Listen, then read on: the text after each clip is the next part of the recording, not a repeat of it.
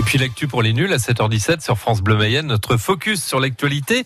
Et aujourd'hui, Willy Moreau, on va revenir sur euh, la loi Adopi qui fête ses 10 ans. Oui, vous savez, cette loi sur la protection euh, de la création sur Internet, Adopi, ça veut dire haute autorité pour la diffusion des œuvres et la protection des droits sur Internet. Elle est officiellement entrée en vigueur le 12 juin 2009. Alors quel est son rôle? Alors c'est une institution anti-piratage.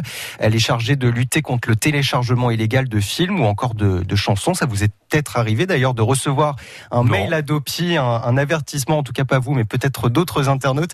Il y a plusieurs étapes en fait. L'envoi d'un premier mail qui rappelle les sanctions euh, encourues. En cas de récidive dans les six mois, l'internaute reçoit un deuxième mail et un courrier remis contre signature. Et s'il continue à télécharger illégalement, il peut être poursuivi en justice. Mais est-ce que Adopi fonctionne vraiment? En tout cas, elle envoie des mails, hein, plus de 10 millions de premiers avertissements envoyés en 10 ans et près de 920 000 seconds avertissements. Des avertissements qui sont suivis de sanctions ou pas? Euh, les suites judiciaires sont faibles, seuls environ 3000 dossiers ont été transmis en 10 ans au parquet, mais il y en a de plus en plus, hein, plus de 920 dossiers transmis au parquet en 2017, 150 de plus qu'en 2016. Mais souvent, pas de condamnation. Non, souvent de simples rappels à la loi ou alors euh, contraventions.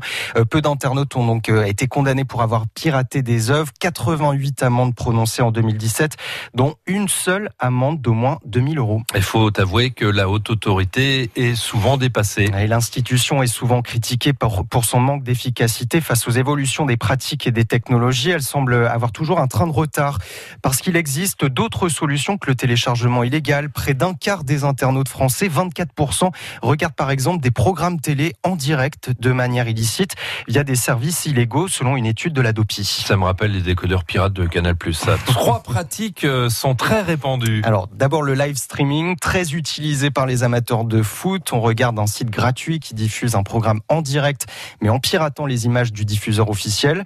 Euh, D'autres regardent des contenus en direct sur les réseaux sociaux, illégalement partagés par d'autres internautes via Facebook Live, Periscope sur Twitter ou YouTube. Et enfin l'IPTV, euh, vous payez pour visionner plusieurs milliers de chaînes du monde entier.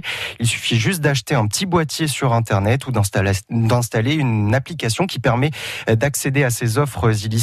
Or, il est impossible pour Adopi de détecter euh, ces- les internautes qui ont recours à ces technologies, contrairement au réseau classique pour le téléchargement illégal d'œuvres. Et tout ça, ça a un coût pour les diffuseurs habituels. Beansport, par exemple, a évalué 3 000 à 3 500 000 le nombre de Français qui pratiquent le live streaming pour regarder, par exemple, des matchs de foot au lieu de s'abonner à la chaîne et donc de payer. Donc euh, la loi Adopi